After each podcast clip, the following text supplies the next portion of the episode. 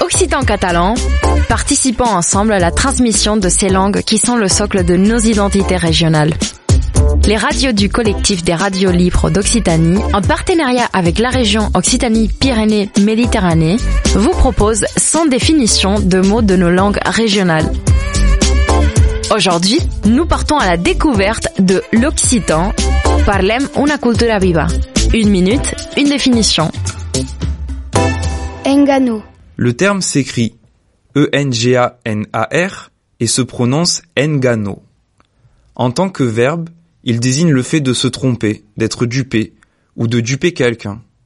Le substantif engana est le mot qu'on utilise en occitan pour parler de la tromperie, de la triche. Empreint d'une aura poétique, ce terme fait partie du champ lexical de l'illusion, de la mystification, de la stratégie de persuasion par le discours. C'était Parlem una cultura viva. Une minute, une définition.